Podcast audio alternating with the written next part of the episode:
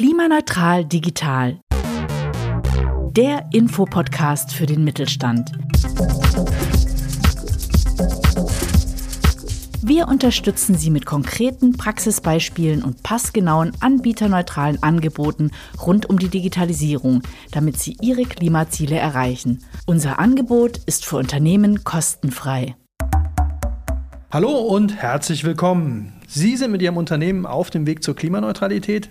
Wir helfen Ihnen dabei, egal wie weit Sie auf diesem Weg schon gekommen sind. Vor allem, wie Ihnen die Digitalisierung dabei helfen kann, darum soll es hier gehen und wir haben in den ersten Folgen ja so ein bisschen unsere Projektpartner vorgestellt. Jetzt geht es ein bisschen mehr in die Tiefe. Heute soll unser Thema Sensorik sein und dafür haben wir zum zweiten Mal heute hier Diplomingenieur Karl-Peter Fritz. Würdest du dich bitte kurz nochmal selber vorstellen? Ja, hallo auch von meiner Seite. Karl-Peter Fritz ist mein Name. Ich bin Institutsleiter bei Hahn Schickhardt in Stuttgart, bin von Hause aus Maschinenbauer und bin einer der Mitinitiatoren des Projekts Klimaneutral Digital mit der Idee, Firmen auf ihrem Weg in die Klimaneutralität durch digitale Tools zu helfen. Thema habe ich schon gesagt, Sensorik. Und dazu habe ich jetzt die Definition gefunden, Anwendung von Sensoren zur Messung und Kontrolle von Veränderungen von umweltbezogenen, biologischen oder technischen Systemen. Wie hilft mir das auf dem Weg zur Klimaneutralität? Ja, diese Definition, die wir gerade gehört haben, könnte man vielleicht auch ganz einfach sagen, Sensoren sind sowas wie Sinnesorgane. Und die, der Link von den Sensoren zur Klimaneutralität ähm, muss man sich so vorstellen, dass ich über Sensoren Zustände von entweder Produkten oder auch Prozessen, also Produktionsprozessen, Herstellungsprozessen, äh, besser verstehen kann. Ich kann die Zustände aufzeichnen, ich kann Dinge sichtbar machen, die ich vorher nicht wusste. Und wenn ich ein besseres Verständnis über meine Produkte, über meine Prozesse habe oder auch zum Beispiel über die Mechanismen, die dazu führen, dass ein Produkt kaputt geht, wenn ich das besser verstehen kann, weil ich es analysieren kann, dann habe ich die Möglichkeit, diese Produkte und die Prozesse zu verbessern und damit zum Beispiel Energie oder Material einzusparen. Das heißt, der Einsatz der Sensorik ist ein Mittel, um bestehende Produkte oder Prozesse zu verbessern. Wem würde das jetzt konkret helfen? Wir haben zwei unterschiedliche ähm, Möglichkeiten oder Herangehensweisen. Das eine ist jetzt sehr naheliegend. Ich habe gerade schon über die Prozesse gesprochen. Ähm, wenn ich eine, ein produzierendes Unternehmen bin, das also Maschinen nutzt, um seine Produkte oder seine Dienstleistungen herzustellen oder zu erbringen, dann kann ich durch den Einsatz von Sensorik äh, diese Prozesse besser verstehen. Äh, auf der anderen Seite ist natürlich auch eine Möglichkeit, ähm, die Sensorik einzusetzen, wenn ich Produkte entwickle, also muss ich sie nicht zwingend dafür selber herstellen, indem ich einfach ähm, bessere Produkte entwickle, die zum Beispiel mit einem geringeren Materialeinsatz auskommen, äh, die mit zum Beispiel recycelbaren Materialien funktionieren. Auch äh, hierfür muss ich meine Produkte gut verstanden haben und auch da kann Sensorik ein Mittel sein. Okay, dann mal ein bisschen konkreter jetzt. Ich stelle mir vor, ich habe einen Maschinenpark und stelle irgendein Produkt her. Wie würde mir das jetzt helfen? Weil ich habe ja jetzt noch keine Sensoren, ich habe nur meine vielleicht noch gut funktionierenden Maschinen da, die jetzt irgendwas herstellen. Ja, also ich denke, der Weg, den man gehen wird, der auch sinnvoll ist, ist, dass man sich erstmal überlegt, welches sind die Prozesse oder die Produkte, die bei mir das meiste Material oder die meiste Energie, also sprich die meisten Ressourcen verbrauchen. Das wird man relativ schnell identifizieren. Und dann wird man sagen, um hier wirklich ein Verständnis zu bekommen und ein Potenzial heben zu können, muss ich jetzt äh, genauer reinschauen. Vorhin hatte ich gesagt, die Sensoren sind sowas wie die Sinnesorgane. Ich brauche also diese Informationen aus diesen Maschinen heraus. Und dann kommt man eben jetzt sehr schnell auf den Punkt, dass ich Anlagen ja oftmals schon habe. Und hier ist dann der Link, den wir jetzt auch als Hans Schickert auch in Klimaneutral Digital mit einem speziellen Fokus auch anbieten, das Thema Retrofit. Retrofit nichts anderes als der Begriff dafür, äh, digitale Tools und Komponenten in bestehende Anlagen nachzurüsten und sie damit fit für die Digitalisierung, fit für das Internet of Things zu machen.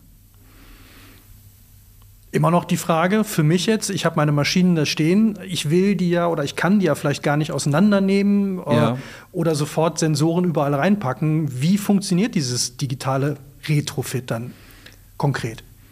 Ähm, hier muss man jetzt wieder unterscheiden, bin ich äh, Maschinenhersteller oder bin ich Maschinenanwender? Ich gehe jetzt mal erst auf die Perspektive des Maschinenanwenders. Der hat sich also Maschinen und Anlagen gekauft. Und hier ist jetzt sage ich mal, in Deutschland natürlich immer das Thema der Gewährleistung und der Produkthaftung und auch der Arbeitssicherheit natürlich zu betrachten.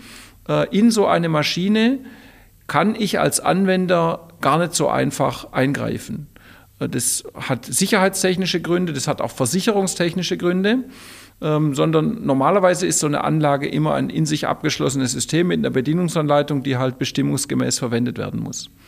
Wenn ich jetzt den Retrofit mache, dann werde ich an dieser Anlage irgendeine Veränderung vornehmen. Und hier muss ich mir jetzt vorher überlegen, welche Veränderungen bin ich bereit zu gehen und welche kann ich auch gehen. Ich muss also mein Risiko vorher einschätzen. Und das war der Grund, warum wir jetzt auch in einer Publikation, die wir letztes Jahr rausgebracht haben, ein Fachbuch Digitaler Retrofit, einen Vorschlag für ein Modell, äh, ein Stufenmodell vorgeschlagen haben, wie kann ich sozusagen kategorisieren, in welchem Grad, wir haben das Integrationsstufen genannt, in welcher Integrationsstufe des digitalen Retrofits gehe ich rein.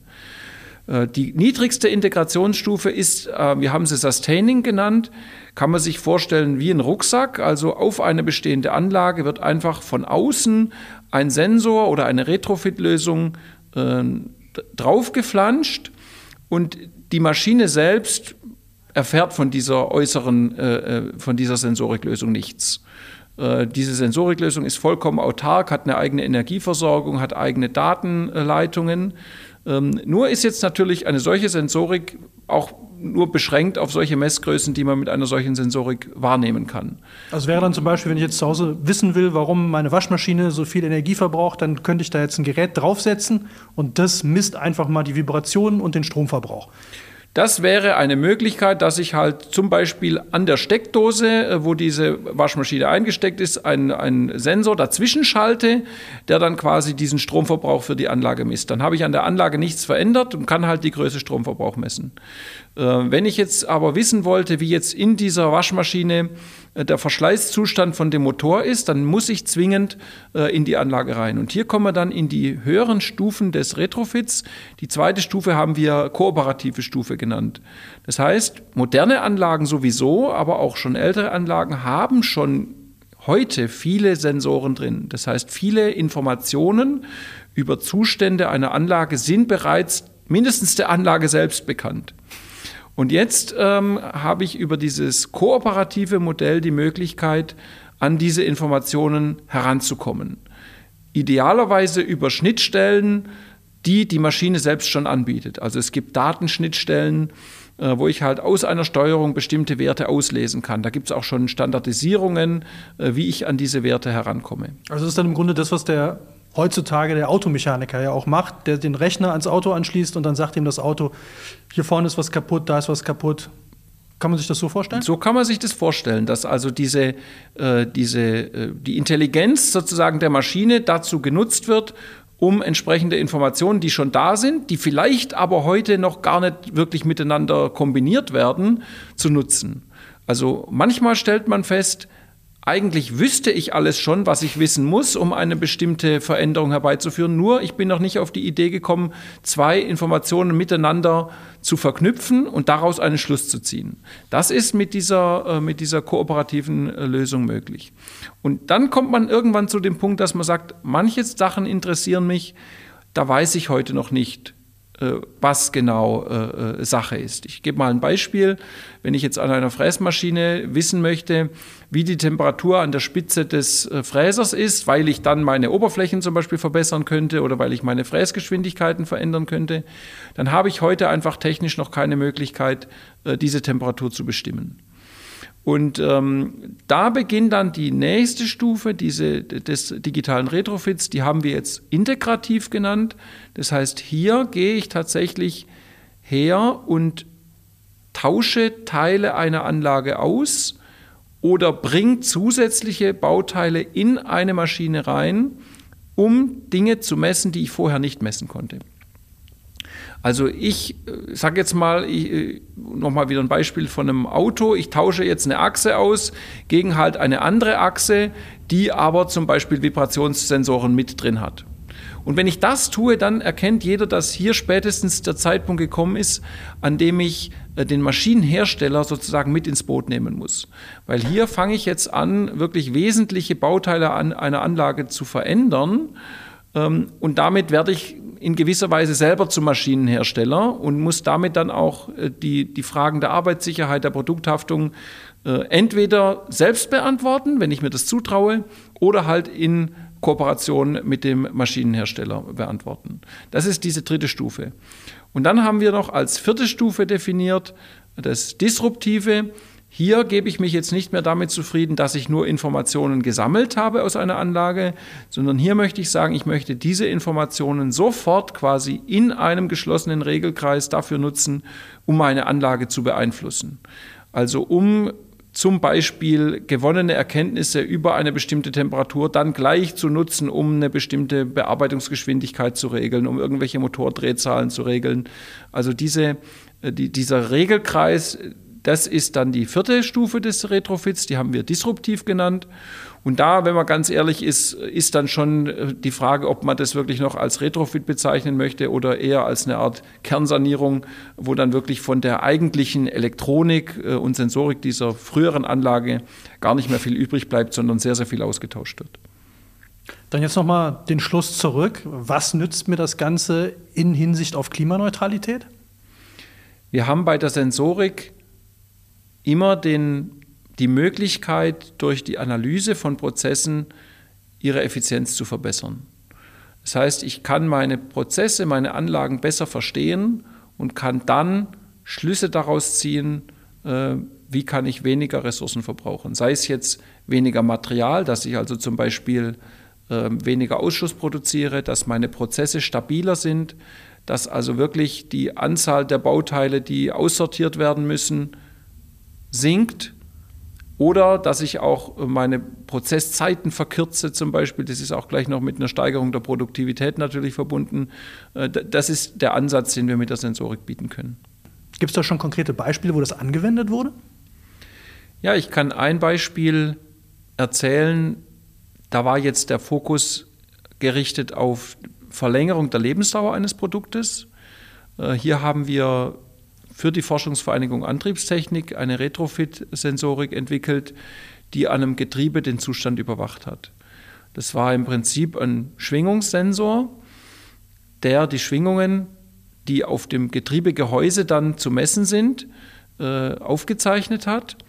Und in diesem Fall war dann gleich eine Datenverarbeitung mit dabei, die dieses Schwingungsprofil analysiert hat über eine Fourier-Analyse und dann eine ein charakteristisches Profil kannte von einer Anlage, die eben äh, ein, ein, Getriebe, was äh, gut funktioniert. Und wenn halt einzelne Zähne zum Beispiel an dem Getriebe anfangen auszubrechen, dann gibt es mit dem Ohr würde man sagen, es klappert. Es kommen also andere Frequenzen sozusagen ins Spiel, die dann über diesen Sensor gemessen werden können. Und hier war dann eine, ein Programm mit dabei, was dann direkt eine gut-schlecht-Unterscheidung machen konnte und sagen konnte, hier an diesem Getriebe äh, treten äh, Frequenzen auf, die unnormal sind. Hier hat ein Verschleiß stattgefunden. Das ganze Thema Sensorik klingt jetzt immer so ein bisschen nach, ich brauche schon eine große Industrie, um davon was zu haben. Stimmt das oder könnte jetzt auch ein kleinerer Betrieb oder vielleicht auch ein Bäcker von dem Thema profitieren? Wir haben diese Integrationsstufen ganz bewusst auch deshalb so definiert, weil wir sagen, gerade bei den ersten zwei Stufen, bei dem Sustaining und dem Kooperativen, kann man in aller Regel, so wäre meine Einschätzung, mit vorhandenen Sensoren, die es zu kaufen gibt, äh, schon sehr viel erreichen. Es gibt eine Unzahl von Sensoren auf dem Markt äh, für alle möglichen Messgrößen. Diese Sensoren haben auch standardisierte Schnittstellen. Also das heißt, ich kann mit vorhandenen Produkten, die ich einfach halt natürlich recherchieren muss, wo es auch hilft, jemanden an der Hand zu haben, der weiß, was es gibt, kann ich schon sehr, sehr weit kommen. Und genau das äh, sind gerade für, für Firmen, die sagen, ich möchte die, auch die Quick Wins gerne abgreifen. Ich möchte äh, ohne einen großen Invest äh, wirklich was erzielen. Äh, da kann man direkt mit anfangen. Wer da Hilfe braucht, wer mehr wissen möchte, alle Informationen finden Sie in den Show Notes, auch einen Kontakt. Einfach schreiben, Fragen stellen. Wir kümmern uns auf jeden Fall drum. Vielen Dank für das schöne Interview. Gibt es noch irgendwas zum Schluss, was, worüber wir noch nicht gesprochen haben? Ja, ich habe natürlich diese, wo auch mein Herz schlägt, sage ich mal, als, als Ingenieur, ist natürlich die Frage, kann ich Dinge messen, die bisher noch niemand gemessen hat? Kann ich Sensoren an einer Stelle integrieren, wo man bisher hm, sage ich mal, sich nicht hingetraut hat, an Bereiche, wo sehr hohe Drücke sind, wo sehr hohe Temperaturen stattfinden. Genau dort, wo eigentlich sozusagen das Herzstück der Prozesse ist, wo das Herz der Prozesse schlägt. Je dichter ich an den Ort des Geschehens herankomme, desto besser kann ich auch einen Prozess verstehen. Ich muss nicht indirekt über irgendwelche äh, indirekten Effekte äh, äh, Rückschlüsse auf das äh, schließen, was eigentlich passiert, sondern ich kann direkt äh, messen, was mich interessiert. Und damit habe ich natürlich auch ein hohes Potenzial, Verbesserungen äh, einzuführen. Und genau für diese Integrationstechnologien, da haben wir auch bei unserem Institut äh, wirklich spannende, auch neue, moderne Technologien, teilweise auf Basis von 3D-Druck und anderen generativen Fertigungsverfahren, um halt wirklich Sensoren an Orte zu bringen, wo man sie bisher nicht vermutet hat.